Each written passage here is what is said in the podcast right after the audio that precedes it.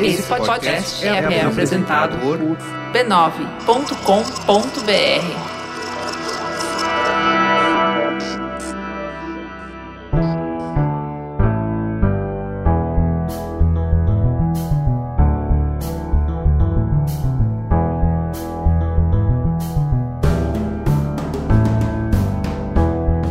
Mamileiros e mamiletes, olha só quem voltou de férias! É o Mamilos, mas esse ano, 2024, não é um ano qualquer. É o ano em que o Mamilos comemora 10 anos. É isso aí, gente. Tem 10 anos já que eu falo. Oi, pessoal, aqui é a Juva Lauer. E eu digo, aqui é Cris Bartz. Sim, uma década de mamilos e isso não é qualquer coisa. Então a gente tem muita novidade para compartilhar.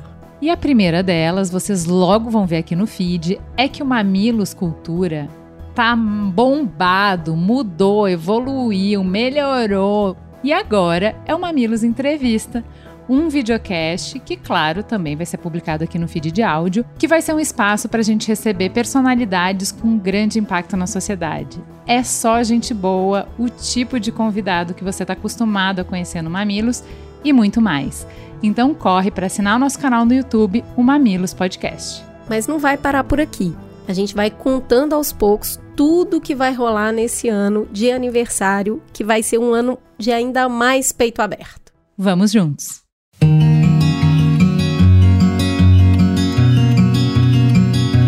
Fazer uma organização geral em casa faz parte aí do seu ritual de início de ano, você que está aí nos ouvindo? Os nossos amigos do The Summer Hunter fizeram um post no Instagram sobre esse assunto e a gente pensou assim: tem que ter um mamilo sobre isso, né, Juliana? Cara, é muito verdade, porque tanto eu quanto você, a gente começou o ano nessa função, né? Tirar tudo dos armários, olhar coisa por coisa, separar o que dá para descartar, decidir como guardar as coisas de volta no lugar. É aquela história meio, ah, vamos movimentar energia, se eu não usei nos últimos meses, eu não vou usar mais tirar o velho para abrir espaço pro novo, dar aquela destravada na vida, né? Agora vai. Desentulhar a casa, né? Eu, no caso, é isso. Bom, cada um escolhe o simbolismo que mais tem a ver com seu momento pessoal, mas o fato é que quando a gente mergulha nessa missão de rever tudo que tem em cada armário da casa, roupa, papelada, aquelas coisas que têm um valor sentimental, parece que quando a gente termina, não é exatamente ou apenas a casa que está organizada, né? Não. A gente sente que a mente está mais tranquila, dá aquela sensação de que a vida entrou nos eixos. Me fala, foi assim aí também, Ju? É muito, eu me sinto uma pessoa melhor, não sei, me dá uma organizada em mim mesma enquanto ser humano, enquanto pessoa. Eu me sinto mais pronta para começar os desafios do ano. Eu me sinto assim, preparada. É óbvio que nem tudo são flores, a gente sabe que arrumação é uma tarefa árdua, às vezes não é exatamente prazerosa, às vezes é bem caótica, e por isso que tem gente que acha um desafio que beira o impossível. E aí, quem vive na bagunça tende a viver num mar de culpa.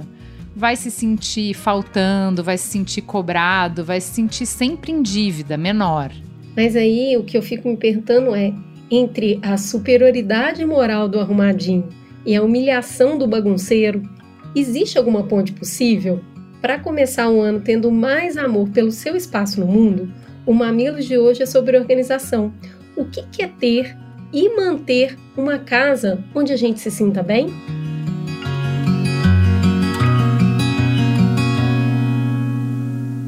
Para nos ajudar a navegar no mundo da bagunça e da organização, a gente convidou duas especialistas no tema, que estão estreando no Mamilos. Vamos começar então pela Carol Ferraz. Seja muito bem-vinda ao Mamilos.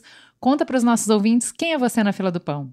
Oi, Ju. Oi, Cris, Cora. É um prazer participar aqui. Eu tô muito nervosa porque eu sigo vocês há muito tempo, então pra mim, assim, que falo que eu tô, tá mais fácil pra mim falar em congresso científico do que aqui hoje, mas vamos lá.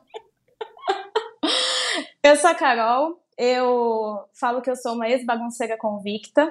me interessei por esse mundo da bagunça porque eu sempre fui muito bagunceira, desde pequenininha. E isso me acompanhou a vida toda, achando que, ah, eu nem vou tentar arrumar, porque não vai dar certo. Até que algumas coisas aconteceram na minha vida e eu falei, não, agora, agora vai ter que me organizar e na época eu estava fazendo uma pós em psicanálise clínica da cultura. E conforme eu fui abrindo guarda-roupa, abrindo as coisas, já com conhecimento da pós, eu fui falando, tirando as coisas do armário e falando assim, não, pera, tem alguma coisa aqui que não estão falando em relação à bagunça e organização, ligada à relação que a gente tem com os nossos objetos. E eu não estou entendendo por que ninguém está falando disso. Ninguém falou disso com bagunceiro ainda, que é a pessoa que mais é impactada por isso. E aí, conforme eu tirava as coisas e falava com professores e lia, eu falei, tem um campo de estudo aqui. Fui estudar organização, fui estudar organização tradicional, fui estudar o método da Marie Kondo, que na época estava estourando, enfim. Eu falei, não, realmente agora está na hora da gente escrever alguma coisa bem certinha para academia. Então, eu entrei, estou fazendo um mestrado agora na Universidade de São Paulo, onde eu pesquiso os rituais de consumo e o imaginário que o brasileiro tem em relação à bagunça. E para entrar nessa dança, eu chamo também Cora. Seja muito bem-vinda ao Mamilos. Quem é você na fila do pão? Oi, gente, prazer estar tá aqui no Mamilos. Bom, sou Cora Fernandes, trabalho com organização desde o final de 2016.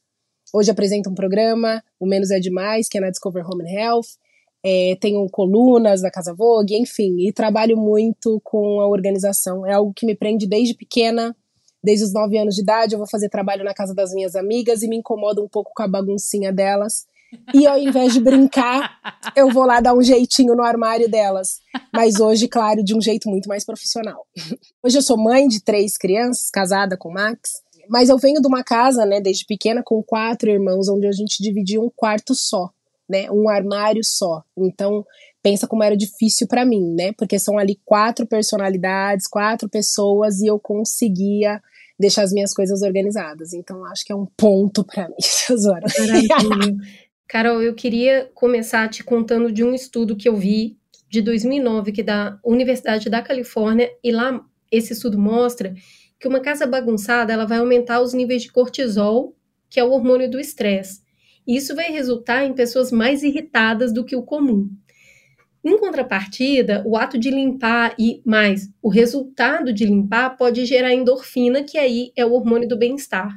Eu queria te perguntar se essa realidade se confirma nos seus estudos da USP e o que mais a ciência já comprovou sobre como a gente se relaciona com os ambientes bagunçados e arrumados. Tá, Cris, quando a gente vai ver, a gente tem algumas pesquisas em relação a esse universo, é, mas é importante dar sempre um recorte. Quando a gente vê é, artigo científico, às vezes não fica muito claro do jeito que as pessoas divulgam o artigo. Então, quando a gente fala de arrumar as coisas, libera, dá uma sensação melhor, dá. Por quê? Porque quando a gente é uma pessoa ansiosa e a gente está fazendo qualquer trabalho manual, naturalmente isso vai ajudar a gente na redução aí dos níveis de cortisol. Então, eu quero chamar a atenção para isso porque muitas vezes a gente usa e fala assim, ai, limpar e organizar as coisas é, ajuda a gente a ficar mais calmo. Agora eu te pergunto, isso serve para mulher e para homem ou só para mulher? O homem pode liberar e diminuir o cortisol dele de outra forma. Então, sim, quando a gente está falando de organização, de arrumação ou de trabalhos manuais, sim, isso é verdade, a gente vai ter uma melhora. Quando a gente fala do ambiente bagunçado, tenho dois vieses aí, tá? A primeira coisa é, sim, é, imagina que a gente tá. Imagina uma criança numa festa de aniversário, cheia de informação, e que comeu um balde de brigadeiro. Isso é o que a gente fala de sobrecarga na nossa cognição. Isso que acontece. Quando a gente vai para um ambiente que tem muita informação, que tem música, que tem barulho, que tem um monte de informação bagunçada, vou usar esse termo mesmo, é natural que a gente tenha um cansaço cognitivo. Então, sim, isso também é verdade nossa cabeça, quando a gente olha as coisas, o nosso olho, ele não consegue prestar atenção em todas as minúcias. Porque senão, imagina a gente entrar no supermercado e prestar atenção em cada rótulo de embalagem. A gente vai ficar doidinho. Então, o que, que o nosso olho faz, o nosso olhar faz? Ele vai tentar jogar as coisas por categorias. Vai tentar, não, aqui então eu tô num quarto. O que, que eu espero de um quarto? Eu espero de um quarto uma cama, um guarda-roupa, uma luminária? O que, que eu espero de uma sala? Um, uma TV, um sofá? A gente vai fazendo isso meio que automaticamente. Por isso, inclusive, que o mercado é organizado da forma que é organizado. Produto de limpeza, um do lado do outro. Arroz, um do lado do outro. Porque se fosse um arroz, um papel higiênico e um detergente, a gente fica doidinho. Então, sim, a gente tem essa questão da diminuição desses estímulos que ajudam nesse, nessa lida que a gente tem com a casa, nesse conforto, por assim dizer. Mas a gente também tem o outro lado. A gente tem uma pesquisa da Universidade de Minnesota, por exemplo, que colocou pessoas bagunceiras e organizadas em ambientes super desorganizados e faziam com que elas pediam para que elas resolvessem problemas ligados ao trabalho. As pessoas organizadas deram uma travadinha. As bagunceiras conseguiram seguir. O que, que eles acreditam? Que quando a gente é bagunceiro, isso tem a ver com personalidade e até com conexão neural, a gente consegue meio que criar uma bolha e aí focar é, numa coisa que a gente precisa, mesmo com o ambiente estando desorganizado. Uma pessoa que já é mais sensível ao ambiente, que geralmente é organizada, ela não vai ter essa facilidade. Do mesmo jeito que tem outros prós e contras. Pessoas bagunceiras, elas têm mais dificuldade em seguir regras e serem disciplinadas do que pessoas organizadas. E aí tudo vai fazendo sentido. Muito bom. Eu vou trazer, acho que é um pouco do que a Carol falou, é, mas mais aplicado, porque vamos lá, como que tudo isso que você disse se aplica numa cozinha, por exemplo, tá? Porque tem uma pesquisa que fala que quando a cozinha está desorganizada, as pessoas tendem a fazer escolhas menos saudáveis, comem mais industrializado, tipo salgadinho e biscoito. Eu vou te dar a leitura do que acontece para mim, tá? Se tiver mais bagunçado, me dá é, o, o a inércia, a fricção inicial para eu conseguir fazer alguma coisa, me parece muito grande. E aí, se tiver tudo arrumadinho, eu, eu sei onde as coisas estão. Me parece que a tarefa de preparar uma refeição ela é mais fácil. É por isso, entendeu? E aí, se já tá tudo bagunçado, eu vou pegar o que já tá pronto. E o que tá pronto geralmente é pior. Faz sentido? Faz, faz sentido. E tem também a ver um pouco com a ligação do cansaço, né? Porque quando a gente fala. Qual que foi aí a ligação? Quando a gente começou a falar de bagunça no mundo, né? Bagunça é uma palavra relativamente nova, é uma palavra que é do, do português mesmo, a gente é um brasileiríssimo que a gente chama. E aí, quando a gente fala dessa, desse cuidado com a casa, o que é organização, o que é bagunça, isso veio lá do século de 1800, quando as mulheres precisavam ficar em casa. E aí a gente trabalha, e aí eu tô falando da mulher branca, porque a mulher preta nunca teve essa chance, e aí sim existe um recorte de raça quando a gente fala de organização e bagunça muito importante. Mas a mulher branca ficava em casa e aí precisava se criar métodos e coisas para essa mulher ficar nessa casa. Então a gente tem pesquisas que mostram o mobiliário que era do homem, o, como a mulher afeminava isso, era literalmente esse termo, é, com paninhos, com almofadas, com artesanatos. Então a gente tem essa questão do, do entrar no ambiente, já querer transformar ele para tomar uma ação, só que a gente tem que entender que organização nem sempre é superfície liberada. Eu tenho casos que as pessoas se dizem organizadas e a Cora com certeza já viveu isso. E ela abre o armário e as coisas estão completamente sem categoria. Então tem um pacote de bolacha com um espremedor de alho com uma tábua de carne. Na hora que a pessoa for cozinhar, apesar da cozinha aparentemente estar organizada, ela vai ter esse problema de categorização, ela vai ter essa preguiça de procurar as coisas, de encontrar as coisas. Se você souber onde estão as coisas, você facilita seu trabalho. O que a gente tem que tomar cuidado só é, por exemplo, quando a gente usa organização para procrastinar, porque isso existe também ah, eu só vou começar a fazer minha tarefa depois que a minha mesa estiver super organizada. É, ô Carol, você disse sobre entrar dentro da casa das pessoas e ter, tipo assim, a categorização não está de acordo com uma organização, mas eu quando entro na casa da pessoa, é, muitas vezes dá pra ver que ela domina naquele ambiente, sabe?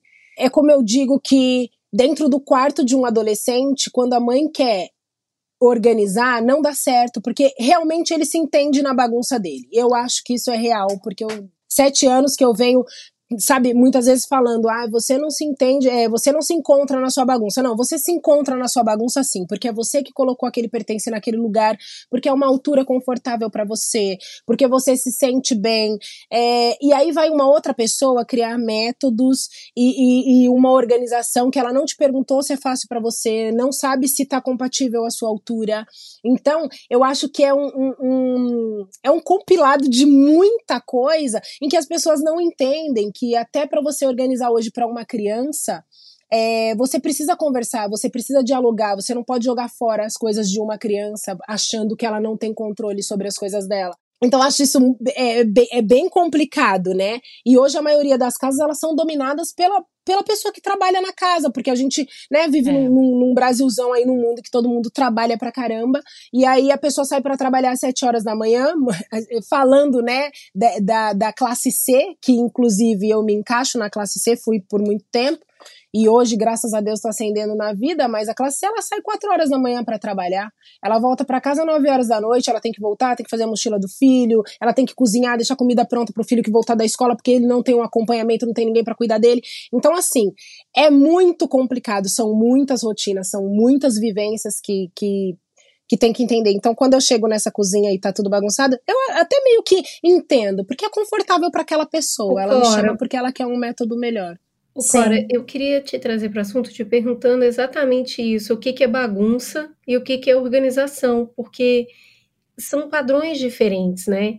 Então, eu acho o comparativo bem, bem complicado. Porque assim, a gente já falou de altura, a gente falou, já falou de acesso, o que é prioridade para você, o que é prioridade para Ju, entendeu?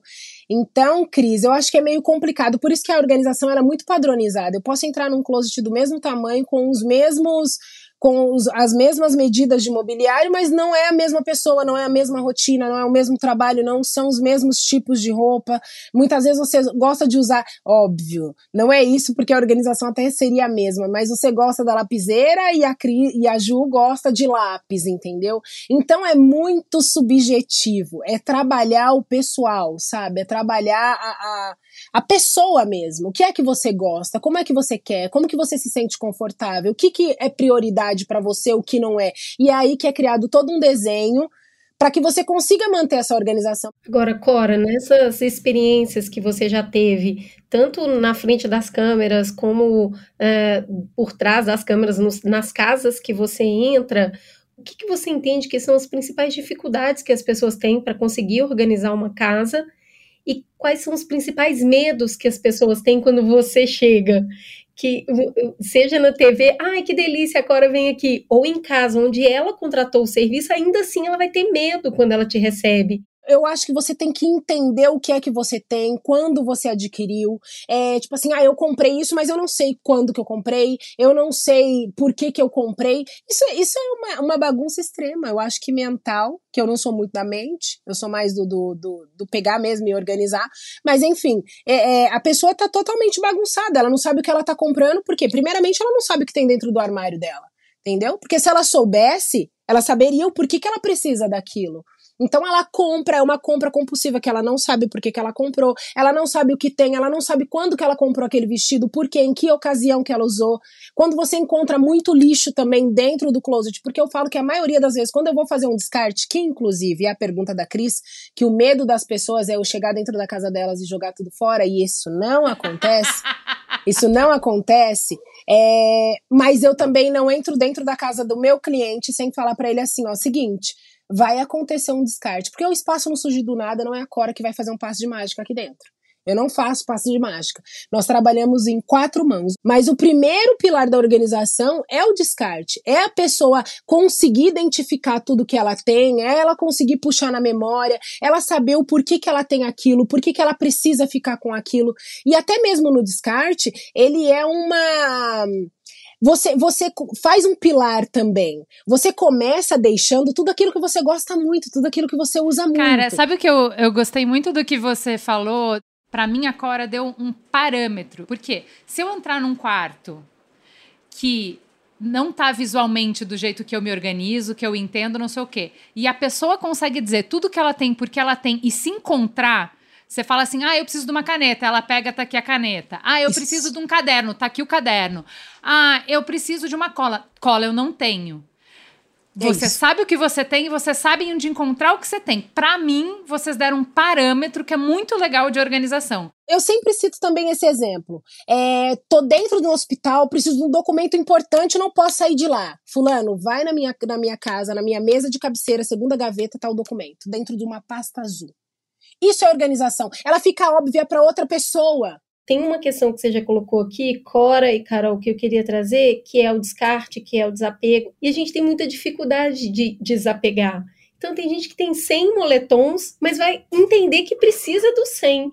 como que é feita essa mediação, essa conversa, para que a pessoa se sinta respeitada incluída, mas que ela consiga abrir mão de peças? Cris, eu vou querer responder isso, mas eu queria trazer um. É, em relação ao padrão de bagunça, é, o que eu estou pesquisando é justamente isso. A minha ideia é ficar ano que vem na casa de pessoas e buscar representações imagéticas do que são bagunças. Porque bagunça e organização são coisas que foram construídas há muitos anos na nossa cabeça, principalmente na cabeça da mulher, do que é um padrão. E esse padrão geralmente vem de revista, esse padrão geralmente vem aliado a um programa de organização de TV, que muitas vezes é trabalhado na mágica que são construídos com essas representações que têm um objetivo, né? Então, quando eu vou falar e eu vou mostrar alguma coisa que tem todos os organizadores transparentes ou todos os organizadores todos de uma cor, aquela estante de livro organizada por cor que Deus sabe como alguém encontra um livro quando eles estão organizados por cor, sem um, um índice. Tudo isso foi construído e a gente acreditou que isso é organização a ponto de quando a gente vai falar com os nossos filhos, por exemplo, fulano, arruma seu quarto. Arrumar de que jeito? Qual categoria faz sentido para uma criança? Qual categoria faz sentido para a criança Carol e para a criança Bruno? A gente não aprendeu a ter um olhar e entender a nossa relação com os objetos, que é aí que a gente vai chegar, Cris. E aí ser possível e ter independência suficiente, autonomia para escolher onde a gente vai guardar nossas coisas. É mais ou menos o que acontece com a moda, sabe aquele negócio da gente não ser nem letrado em saber, né, no que a gente gosta, no que a gente não gosta antes de pensar em se vestir. É a mesma coisa que acontece com a organização. E a gente vai repetindo um padrão. Carol e meninas, eu tenho uma tia que, quando a gente chegava na casa dela, tava tudo muito certinho, sabe? Tudo muito no lugar. E toda vez ela falava assim: ah, claro que tá. Na hora que, que vocês falaram que vinha, até vocês sair da casa de vocês, chegar aqui, eu já entoquei tudo dentro do armário, já chutei, já joguei. A visita não vai abrir seu armário. As pessoas têm como organização não abrir dentro do armário, não trabalhar uma categoria, não trabalhar o descarte. Elas acham que qualquer lugar que esteja as coisas está tudo bem. Tanto que eu tenho um cliente que fala assim: ah, sobrou espaço aqui no fundo. Bota aquilo bem no fundo. Eu falo, vamos combinar um negócio? Aqui nada se põe no fundo. Aqui nada a gente intoca. Aí se a gente espremer Nada é exprimido, nada dá certo desse jeito. Ô Carol, mas você tá me enrolando. Qual que é o problema real das pessoas em desapegar das coisas? Qual que é essa dificuldade? Os objetos, eles não só atendem mais à, utilidade, mas eles atendem ao coração. Eu sempre falo que os objetos podem servir tanto à, à prática quanto ao coração. É, nessa desses objetos virem é, ao coração, eles come a gente começa também a ter uma questão de sociedade. Era mais difícil comprar objeto, né? É, não era todo mundo. Para você ter uma casa super mobiliada, você tinha que ser a pessoa da elite, da elite, da elite, da elite. E uma casa muito mobiliada dizia sobre isso, Cris. E é por isso que esse vazio, para muita gente, incomoda. É muito difícil para a gente lidar com o vazio. Porque a gente parece que está sempre querendo colocar alguma coisa lá dentro.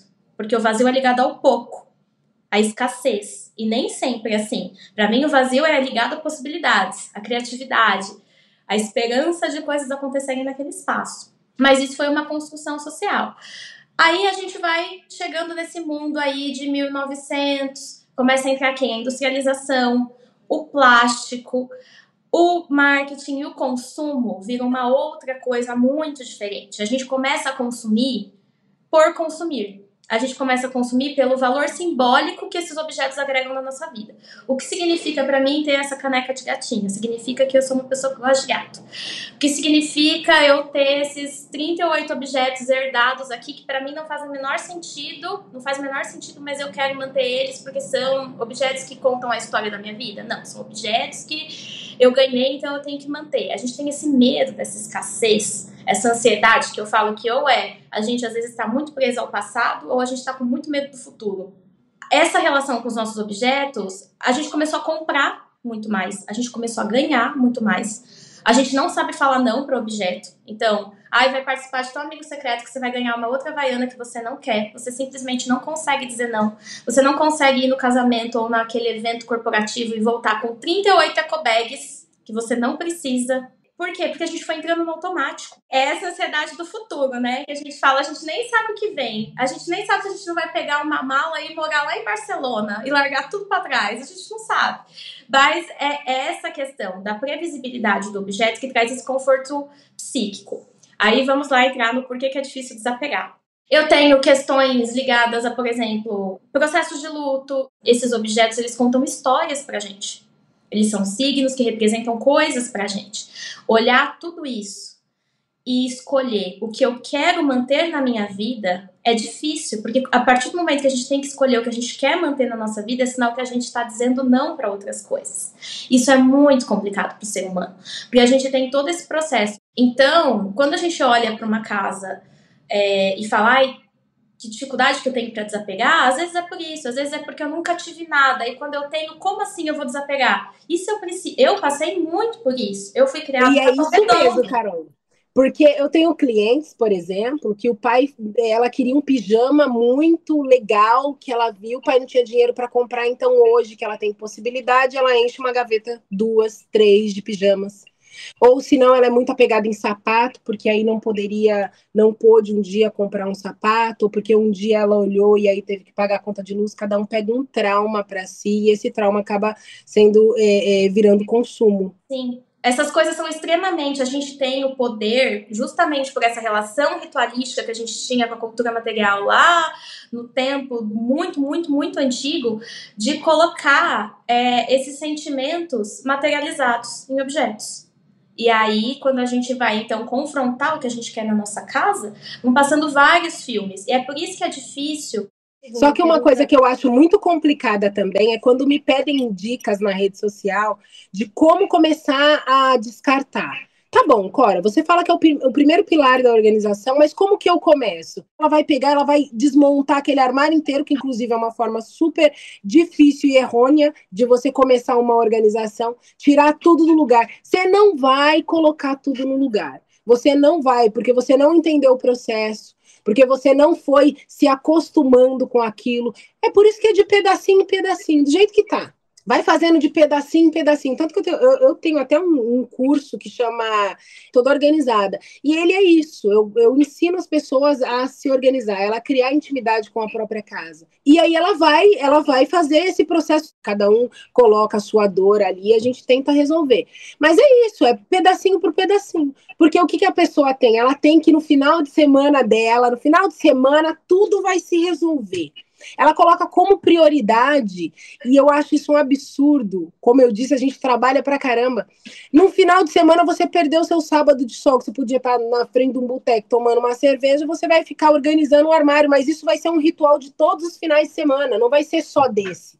Ou seja, você não criou um método.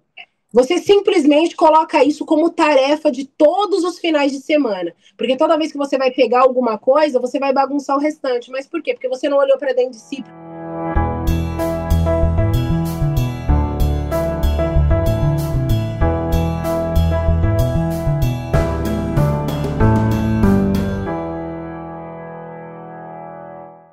Vamos para o segundo bloco, então. Vamos falar um pouquinho de prática do dia a dia, como é que funciona, já que a gente falou tanto das reflexões e das dificuldades.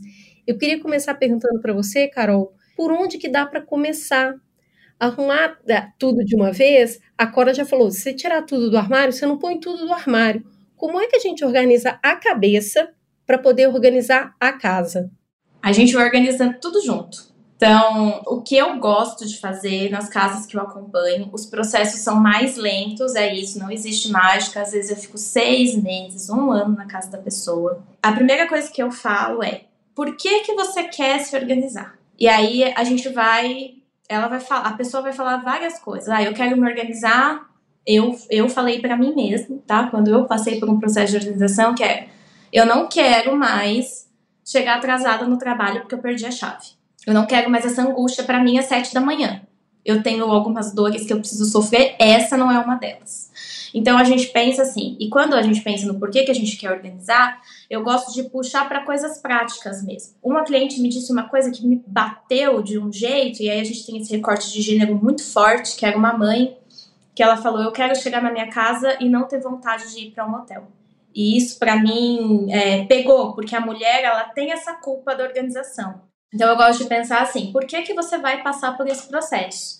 Ai, porque eu quero isso, porque eu quero tentar isso, porque eu quero ter meia hora no meu dia a mais para em vez de ter que ficar tirando pó, eu quero, ou procurando alguma coisa, eu quero ler um livro. Porque no final de semana eu não quero ter que passar o meu sábado inteiro organizando a casa, que é diferente de limpar. Mas assim, organizando a casa, eu não quero gastar esse tempo nisso, eu quero gastar esse tempo para mim, fazendo qualquer coisa que eu queira. Então aí, para que eu faço um papelzinho, a pessoa escreve isso e a gente guarda. E toda vez que vem aquele desespero de desapegar de algum objeto, ou aquela sensação de desânimo de não vou conseguir, a gente resgata esse papel e a gente lembra por que, que a gente foi fazer essa travessia aí nesse bando de objetos que nos cerca. Então, para mim, o mais importante nesse momento é a gente pensar o porquê que eu vou passar pelo processo de organização. Eu sou campeã de ver esses vídeos no TikTok, eles me trazem paz das pessoas organizando as geladeiras milimetricamente, tudo com pote igual, transparente, tudo cortadinho, limpinho, as frutinhas, as verdurinhas, tá tudo. Dá uma. É, é, é, é, é gratificante visualmente, né? Parece que se aquilo tá em ordem, a vida deve estar tá em ordem. Isso faz diferença na hora, na hora que a gente vai falar de organização de vida real, de pessoas reais, que vai ter cinco pessoas abrindo aquela geladeira, né? é, esses acessórios de organização ajudam a arrumar e manter arrumado? Organização não é por cor. Organização não é organizadores. Organização é uma conversa, é um método, é sobre você, é sobre sua casa, é sobre sua vida, é sobre seu dia a dia. Então, assim, eu tenho meio que ranço disso, porque muitas vezes vem esse vídeo super bacana, e aí ele pega um pacote de bolacha, pega um pote hermético que não cabe todo o pote de bolacha, coloca metade e o resto do saquinho. O que, que você faz? Muitas vezes a pessoa nem compra o pote certo para caber todo o pacote de bolacha. O que, que ela vai fazer com o restante do pacote da bolacha? Sendo que o pote hermético é para conservação e para evitar que a bolacha fique no pacote preso com o empreendedor, entendeu? Então, assim, é algo que traz satisfação, mas é só para quem tá vendo, porque para quem entende bem, aquilo ali não sei, não funciona muito bem. Mas eu acho legal sim, desde que você entenda o porquê que você está fazendo aquela organização e se realmente ela vai funcionar. E aí, eu queria perguntar para vocês os acessórios, que eu acho que ele muitas vezes ele vai encarecer, né, o processo de arrumação, Muitas pessoas olham para aquela quantidade de tem saquinho para tudo, potinho para tudo, então não dá para organizar a minha casa. Como é que a gente organiza sem comprar nada? Olha, Cris, quando eu fiz o meu processo, acho que a Cobra pode dizer isso até do, do ponto de vista dela, mas quando eu organizei a minha casa, um dos meus desesperos era eu era, eu vim do Capão Redondo, então eu não tinha dinheiro. Resolvi fazer isso da minha, da minha casa no momento que eu ainda não tinha dinheiro, ainda não tenho, mas tinha menos ainda. E aí eu falei, o que, que eu vou fazer? Porque cada caixa custa 50 reais. Hoje já custa 150, mas lá custava 50. E aí, quando eu encontrei um método de organização que falou assim, ah, você não vai precisar comprar coisa, e aí eu nem vou entrar no mérito de que esse método já foi cooptado e, obviamente, já virou uma marca de produto organizador, porque o mundo é assim. é, eu falei, eu vou tentar fazer esse negócio aqui. E eu organizei a minha casa todinha, sem comprar um organizador e muitos projetos que eu faço hoje, que eu acompanho as pessoas fazendo, na verdade, porque eu, eu não fico na casa da pessoa, eu acompanho ela. É, é com quase tudo reaproveitado. E a gente tem uma coisa muito bonita nisso, que a gente não dá valor. Eu vou até mostrar aqui para vocês. A minha lata de panetone é a minha lixeirinha aqui. Tem muitas uhum. coisas que a gente que tem um valor emocional enorme pra gente, que são os objetos que servem ao nosso coração, e que uma caneca não precisa ser uma caneca, uma caneca pode ser um organizador. Aquele copo de show pode ser um organizador. Aquele envelope bonito de Natal, de não sei o que, pode ser um organizador. Quando a gente tira e organizadores que são para uma coisa, também tem o poder de virar outras. Não é porque eles vieram com uma etiqueta ali, rotulados, dizendo que aquilo serve para organizar é, gravata, e a Cora sabe, vai saber melhor que eu, que tem organizador que é vendido no mercado, que mais atrapalha do que ajuda, não é feito para prática, é feito para o vídeo do TikTok, é, a gente consegue pegar esses objetos que servem ao nosso coração e aí trazer ainda mais sentido para essa organização. Muito bom. Agora, é, tá bom. Então, uh, organizando aqui, a gente já passou por antes de organizar, pense em o que você quer, porque pessoas diferentes têm objetivos diferentes. tendo o balizador geral de que uma casa organizada é uma casa onde você sabe o que você tem, você consegue encontrar o que você tem e outras pessoas que chegarem ali conseguem minimamente funcionar ou você consegue dar diretriz para ela funcionar, né? Então uma cozinha que só eu consigo cozinhar complica. Tá bom, a gente já entendeu para que, que a gente vai organizar. Na hora de organizar, a gente tem que separar as categorias. Os organizadores, a gente pode pensar em comprar, mas a gente pode muito mais pensar em reaproveitar coisas. Mas aí, a nota de corte disso tem que conseguir caber toda aquela categoria dentro daquela caixa, senão não funcionou, certo? Como é que eu consigo colocar as coisas é, que eu mais uso num lugar fácil de achar? Como é que eu arrumo de um jeito que qualquer pessoa que for guardar não vai desarrumar tudo que eu arrumei. Então, por exemplo, roupa de cama. Ai, que bonitinho, né? O lençol tudo empilhadinho. Tá bom, a primeira vez que a minha filha for tirar um, acabou a pilha. Então, para mim não serve. Tem que ser de outro jeito, entendeu? Como que vocês fazem para essa manutenção funcionar? Eu, eu vou, acho que a Cora vai até saber aprofundar melhor, mas eu tenho um truque para mim que eu uso para mim com os meus clientes que é o seguinte: eu só eu preciso organizar de uma forma que quando eu esteja muito cansada, muito estressada, muito doida da vida, eu consiga pegar isso sem causar o apocalipse zumbi na minha, na minha gaveta. Então, a minha tática, eu sou meio dinossauro. Falei que eu sempre fui bagunceira, sempre fui meio saci. Então, o que, que eu preciso fazer? Para mim, tem que ser tudo verticalizado. Muitas das coisas eu prefiro pendurar, porque eu não tenho saco de ficar dobrando, eu sei. Só que eu sou, eu tenho um metro e meio. Então o que eu tive que fazer? Eu tive que trazer o cabideiro para baixo, porque senão eu o que, que eu fazia? Jogava no chão e deixava lá. Deus, Deus me guarde.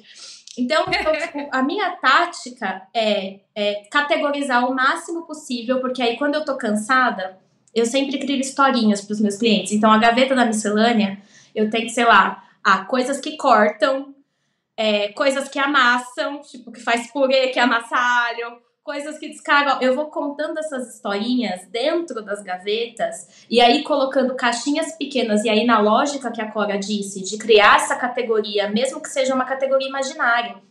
A gente não precisa usar a categoria, gente, que a gente vê no manual, que é passado pra gente desde 1880 de organização. A gente pode colocar lá as coisas de cortar, a, a categoria sorvete, a categoria Disney, a categoria que você quiser, a sua casa. E aí eu coloco as caixinhas, porque aí quando eu tô muito cansada, eu falo que o negócio olha para mim e fala assim: não, Carol, aqui não é lugar de abacate, aqui é só lugar de abacaxi. Então eu divido o máximo possível e tento pensar em formas de organização que eu consiga estar muito cansada e manter. Porque no dia que a gente vai lá dobrando com todo cuidado é uma coisa, né? Mas quando o bicho pega mesmo, é que a gente vai ver se aquilo tá fácil de manter ou não. O Cora, eu acho que isso pode ser muito frustrante para muitas pessoas que investem na organização, é que passa um tempo, ela vira e fala, ué, bagunçou, e eu acho importante a gente falar sobre isso. Tudo vai precisar de manutenção. Como é que a gente cria uma rotina saudável de manutenção numa casa que já está organizada? Então, o número maior de perguntas que eu recebo realmente é isso, sabe? Nossa, mas como que a pessoa vai manter? A pessoa vai manter porque ela participou daquele processo, porque quem fez aquela organização conversou com ela, entendeu a rotina dela, mais uma vez. E, e sobre manter, que a Ju perguntou, sobre, tipo assim, como que eu coloco no lugar, as coisas estão muito distantes, é algo que eu preciso. Eu falo que sempre não dá para você ter tudo né? Dentro de uma cozinha você precisa dos pertences de cozinha. Então é como lá o descarte, sabe? Você foi colocando em ordem, é, é, em prioridade. Eu quero isso porque eu gosto muito. Aí depois isso vai ficar no meio, isso aqui vai ficar no alto. Porque tudo depende do é, organização, gente. É volume e espaço. Sabe, eu que sou a, que estou lá na prática, é volume e espaço. Não adianta você querer ter tudo à mão. Eu tenho clientes que viram para mim e falam assim: não, mas aquilo tá muito alto. Ela já virou numa conversa e falou para mim assim: Isso aí eu uso muito pouco. Nossa, mas isso ficou muito alto. Então você, eu tenho que entender com você: isso é muito importante para você ou isso você vai usar esporadicamente, sabe? Então, é essas conversas que a gente tem. E o processo de manter a organização é desde o início que eu entro na casa do meu cliente, quando a pessoa já me procura, ela me procura com a intenção de mudar. Eu acho que ela já está querendo virar chavinha. Ela passou por um processo de depressão. Ela foi o psicólogo que falou para ela, ó, organiza suas gavetas, porque se você não organizar a sua gaveta, dentro também vai estar tá desorganizado. Então, é, é, é todo, todo um processo que essa pessoa já passou. Ela não veio através de caixinhas bonitinhas que ela viu em, em, em redes sociais. Não foi isso que motivou ela a procurar um, uma personal organizer. Ou ela está cansada de consumir, ou ela viu que ela está extrapolando mesmo. Ela conseguiu sair de uma depressão que ela estava num consumismo, com um consumismo absurdo, num consumo absurdo. E aí ela falou, começou a enxergar, a, a, a terapia começou a fazer efeito, tipo assim, começou a enxergar que tipo, não dá para viver desse jeito. Então eu tenho vários clientes com, com são vários cenários.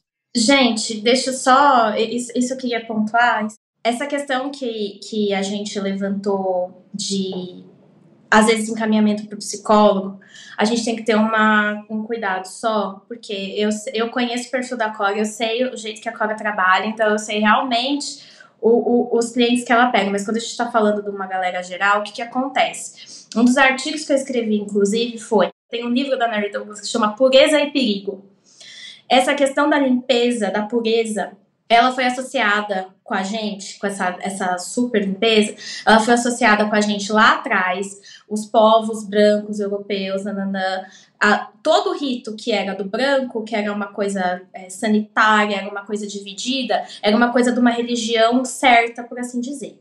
Quando a gente começa esses processos de invasão de outros continentes e tudo mais, chegam outras questões, outras tribos de povos originários e tudo mais, de pretos, e isso briga diretamente, porque é uma outra cultura. Eu tô falando de gente que come com a mão, eu tô falando de gente que mexe com a terra.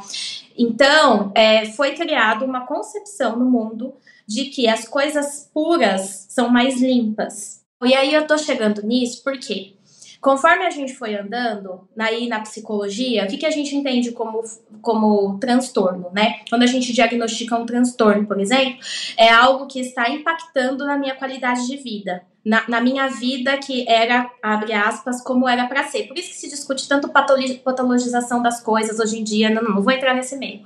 O fato é, uma das coisas que a gente anda ligando muito com bagunça ou organização é a questão de saúde mental. E tem um ponto dois, é porque a gente realmente, quando a gente vai olhar os manuais de psiquiatria, uma das coisas que acontece quando eu tô falando de acumuladores, por exemplo, que são os transtornos, que tá dentro de transtornos obsessivos compulsivos, é a questão da desorganização, do acúmulo de coisa e tudo mais. Só que quando eu tô olhando, por exemplo, o mesmo transtorno obsessivo compulsivo, olhando pro lado do toque, eu tenho excesso de limpeza, nananana. As pessoas começaram nesse mundo que a organização virou de autoajuda, eles começaram a se apoderar desse discurso de que se eu não tô organizada na minha cabeça, a minha casa tá uma bagunça. Se minha, bagunça, se minha casa tá organizada, a minha cabeça é uma bagunça. Isso não é verdade. Isso a gente já tem estudo científico comprovando. A gente, claro, que quando a gente está falando de um nível de depressão ou de um nível de transtorno de acúmulo, a gente tem algumas patologias ligadas sim, mas é a falta de cuidado, a falta de asseio em geral é a falta de força para cuidar de si do ambiente que vive, mas não necessariamente ligado à depressão. E eu tô puxando isso só agora, porque cada vez mais chega gente que é só bagunceira, que é só uma pessoa que tá sobrecarregada, muitas vezes tá com depressão, mas que tá sobrecarregada, tá com 300 coisas para fazer, olha a casa bagunçada, coloca a mão e fala assim: gente, será que eu tô ficando depressiva? Gente, será que eu tô com problema? Será que eu virei acumuladora? E a gente tá perdendo um pouco a noção disso, porque na hora de vender tudo vale, né? Só que na hora depois da gente resolver as coisas, tanto que tem uma uma hashtag no, no TikTok que é super problemática, que é disso que eu escrevi, que chama Depression Cleaning, é, que são essa mediatização de casas de pessoas que têm depressão e a galera vai lá nesse como se fosse um, uma ajuda mágica, limpa a casa como se tirasse a depressão da casa da pessoa. Então eu falo que organização pode ser uma ferramenta terapêutica. Essa lida que a gente tem com os objetos. Eu várias vezes pego o objeto e falo assim, depende da reação que a pessoa tem, falo, leva para o psicólogo, porque realmente você tem essa materialização e ajuda mas a gente tem que tomar cuidado com essa associação direta entre bagunça e saúde mental, porque ela não é verdadeira, tá? Só um, só um ponto. É ótimo esse ponto, é bem importante mesmo. É, a gente está caminhando para o final, e nesse final, como todo mundo aqui passou por uma arrumação na casa, eu queria que desse uma dica. Uma dica mesmo para quem está ouvindo aqui e para alguma coisa prática que possa usar no dia a dia, que possa falar assim: aquilo que a Carol falou funciona muito aqui para mim, vou começar. O que, que dá para falar para alguém que virou e falou assim: eu quero, eu quero um ambiente mais organizado com a minha cara. Cora, quer começar? Olha, eu vou falar para a pessoa olhar para dentro de si, olhar para sua família, antes de comprar a caixinha organizadora, antes de, de se julgar, antes de qualquer outra coisa, olhar para sua família, olhar para si mesmo. Você é uma pessoa que mora sozinho, o que você merece? Ah, eu quero ter uma casa 100% organizada porque isso me ajuda. Ótimo. Começa tirando tudo aquilo que você não quer mais. Começa pelo pilar 1 um da organização. A organização ela precisa ser começada pelo descarte. Muitas vezes você não tem descarte nenhum, ótimo. Mas a maioria das pessoas acha. É igual a Carol diz: é, é o consumo tá, tá enrustido na gente. Ele tá dentro da gente, né? Você tem que comprar para organizar, você tem que comprar para estar tá bem vestido, você tem que comprar. Tudo tá na compra. Então, é, você está fazendo compra assertiva? Porque no final das contas, eu acho que a organização ela te ensina a comprar melhor. Quando você está bem organizado, você consome com consciência. Então, eu acho que para você ser uma pessoa mais organizada, comece com o descarte, é, comece olhando para dentro de si, analisando a sua rotina, que no final das contas vai dar tudo certo. Inclusive na pandemia foi onde teve mais procura de. Eu acho que foi quando as pessoas começaram a olhar para dentro de si, até mesmo para sua família, porque as pessoas viveram muito tempo fora e independente se a casa estava com a parede descascada, se a sua roupa estava mofada, não importa, porque a roupa que eu mais uso é o uniforme, ou se não o terno para ir trabalhar. Então isso não era não era avaliado ou avaliado por uma segunda pessoa que tem uma, um acúmulo de funções e fica muito difícil, né, a gente querer colocar para as empregadas domésticas também a organização, que eu acho que é algo à parte que tem que partir do dono da casa. E aí, quando veio a pandemia, as pessoas começaram a olhar para dentro da sua casa, porque elas foram obrigadas a viver dentro da sua casa. E aí que começou o problema, eu não digo problema, acho que começou a solução. As pessoas começaram a, a ver o que realmente ela necessita, é, a entender que aquela cama estava fazendo muito barulho, que, ela, que aquele armário estava sem porta. Então, as mínimas coisas dentro da casa para ficar mais confortável, as pessoas foram ajustando. Eu achei a pandemia é até ruim falar isso, mas a, pandemia trouxe as pessoas um, um, olhar mais íntimo, sabe? As pessoas começaram a, a, se olhar melhor, com mais intimidade, dar mais valor às conquistas e à casa. Ju, quer dar uma dica sua na sua arrumação? O que, que você sugere para as pessoas? Como é, a Cora mesmo está falando bastante de que descarte é o fundamental, eu vou dar a dica do que tem me ajudado no descarte, tá?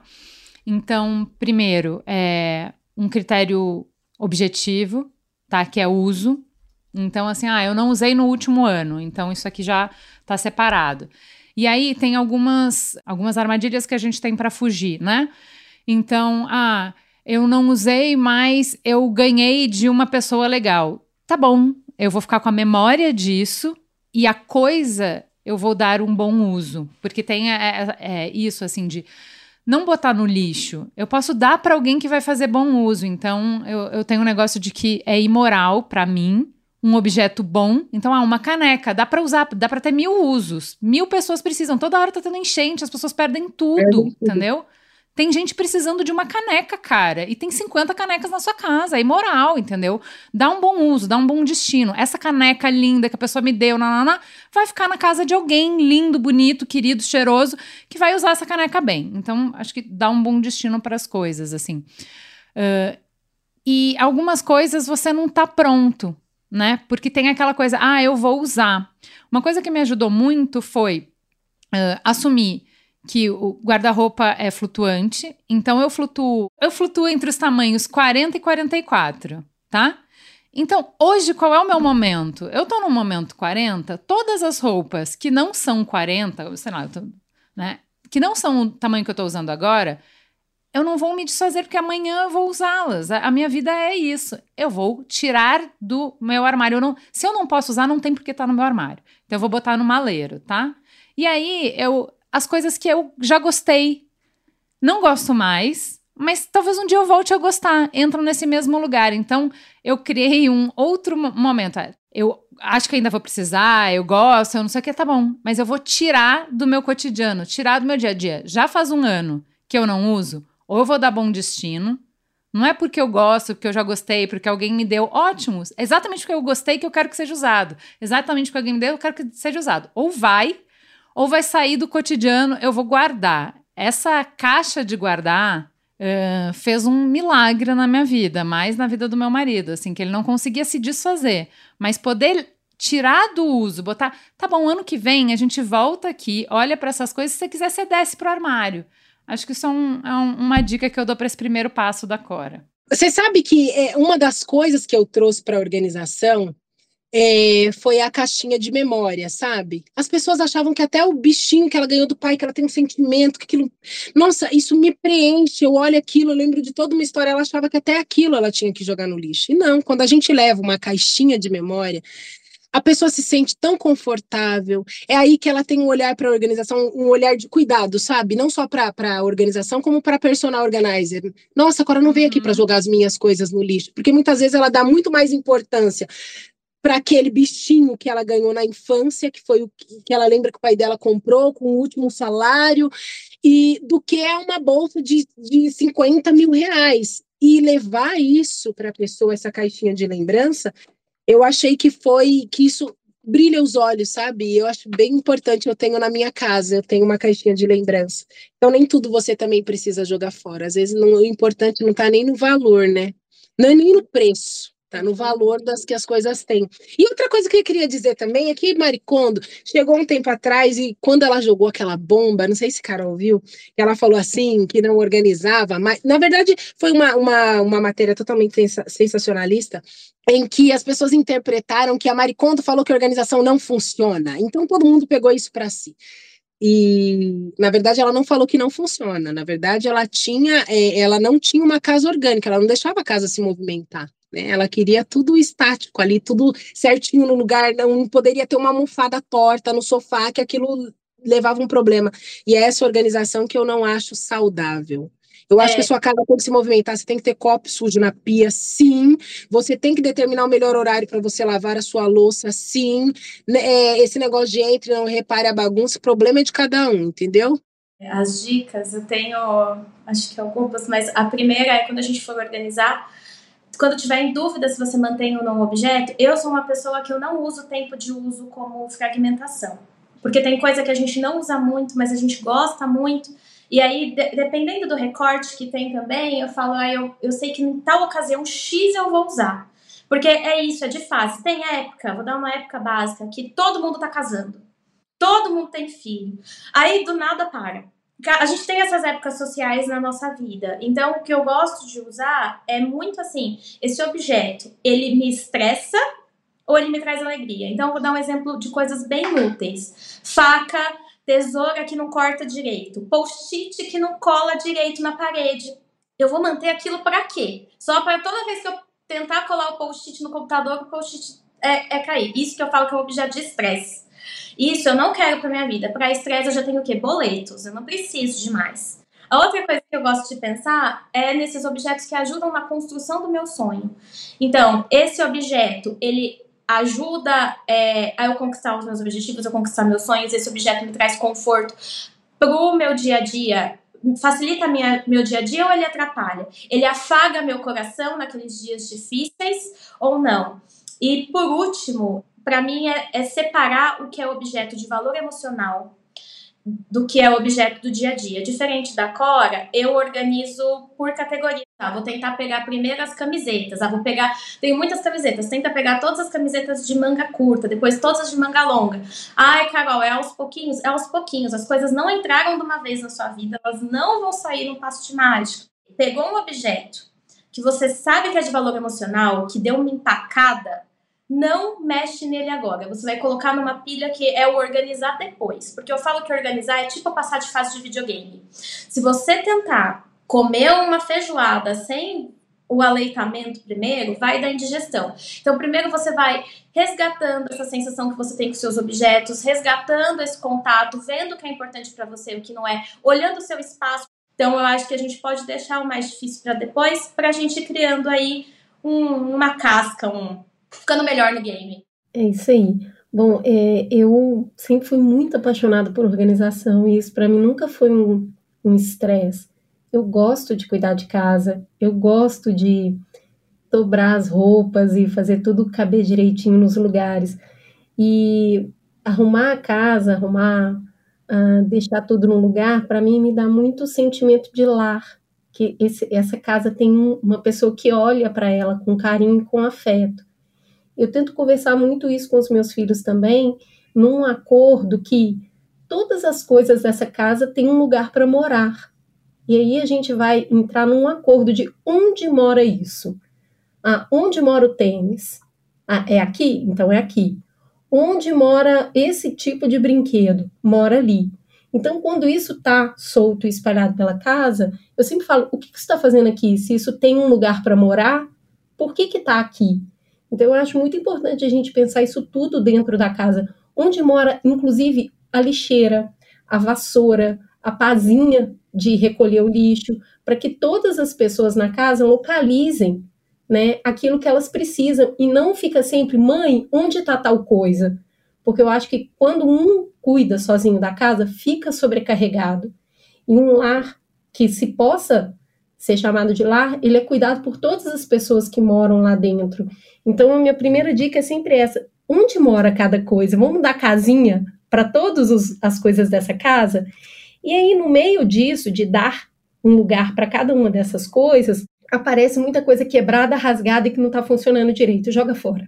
Tá rasgado, tá quebrado, a tampa do, do Tupperware tá rachada? Jogue fora. Não deixe acumular, não guarde. A partir daí, é, determinar um espaço para cada coisa e quando esse espaço for preenchido, revisar. Então, por exemplo, ah, tem uma, uma parte da prateleira que é para guardar caderninhos de anotação. Tá ali, de, determinamos um espaço. Chega caderninho, ganha caderninho. A hora que preencheu aquele espaço ali, não é que você vai criar outro espaço. Você vai falar, o espaço era esse, o espaço acabou, então não cabe mais. É simplesmente é tão simples quanto isso. Aqui ficam todas as ecobags. Acabar, acabou o espaço, não cabe mais nenhuma. Determinar esse espaço é bem importante, até porque você vai determinar para o que importa mais ou menos para você o tamanho do espaço. Eu tenho aqui em casa o que a Cora falou de caixa de memória, eu chamo de caixa de credices. Ai, que, é que fofura! É para guardar esse. Quando você tá mal, cara, e você abre uma caixa de queridices, tudo fica bom na vida. Então, eu acho que isso é uma estratégia também tá na TPM, é, tomou um pé na bunda, tá se achando feia, você vai ter um lugar para ir para lembrar do que realmente importa, de quem te ama, dos bilhetinhos fofos que você já recebeu ao longo da vida. Então, organizar isso num lugar só não é só sobre organizar, é sobre ter uma estratégia de sobrevivência em dias difíceis também. E eu acho que as pessoas precisam se permitir ter uma coisa que ela acumula. Tá tudo bem também, entendeu? É, ai, eu amo boné. E boné eu vou lá no limite, vou ter 200. Beleza, não dá para ter 200 tudo. Então, nessa ótica de em algum espaço você pode ser uma bagunceira e acumuladora, tá tudo bem também. E nisso, eu acho que nessa cultura que a gente foi tanto para o consumo, a minha dica de ouro, na verdade, é que a gente foi para um lugar muito do consumo, né? Então a gente virou o que a gente tem. Eu acho que essa é a primeira grande revisão. Você não é o que você tem, você é o que você é. Então tenha poucas coisas. Você quer ter uma vida organizada? Não tenha coisas demais. Isso vai facilitar, o espaço vazio faz parte. E superando esse lugar do medo, da ausência, eu acho que a gente consegue ter menos coisas para ser mais. E aí vai ser mais feliz. Essas são as minhas dicas. Temos um programa, Juliana? Temos um programa. Eu não sei se a gente mais bagunçou a vida das pessoas do que. Como sempre, né? O Mamilos não é sobre chegar em respostas, mas é, é trazer conversas que fazem a gente pensar. Eu acho que a gente jogou aqui vários insights que, para quem está se sentindo muito bagunçado pode, por um lado, dar mais significado para essa bagunça, por que, que essa bagunça existe, às vezes ela está servindo um propósito e está tudo bem. Por outro lado, um, acho que tem bons, bons pontos de partida, boas reflexões para talvez é, começar a ajustar a vida para uma coisa que fique mais confortável para você. Eu acho que é, a gente não usou uma palavra, Carol, que assim, não é sobre entrar em um padrão não é sobre agradar os outros, é conseguir é, formatar o seu espaço de um jeito que você caiba nele, que você fique confortável com ele. Acho que é isso que a gente queria. Gente, muito queria agradecer demais vocês. Foi uma gostosura essa conversa. Muito obrigada. E assim, ó, todas as gavetas do Mamilos estão abertas para vocês. Venham. Venham sempre. Que legal. Eu adorei participar, meninas. Eu adoro é, expressar ideias sobre organização, dividir isso e aprender também, né? Porque nem, nem tudo a gente a gente sabe. Aprendi muito com Carol. Quero trocar muito com ela mais para frente, porque eu acho que é isso. São trocas de experiências e de aprendizados. Adorei conhecer também, por mais que por aqui, Cris, Ju, vocês são sensacionais, gostei demais. Gente, queria agradecer. É, Cora já acompanhava de tempos, então fico muito feliz de dividir esse espaço com ela. Vocês, Ju, Cris, acompanho vocês desde que eu era bagunceira muito bagunceira. Então, pra mim, realmente, eu tava muito nervosa e eu falei com a minha orientadora, eu falei assim, Clotilde, tá mais fácil lá no congresso científico do que aqui, eu tô tremendo de medo. Imagina. Que linda. É isso aí, pessoal. Muito obrigada. Temos um Mamilos no ar. Até semana que vem. Beijo. Até.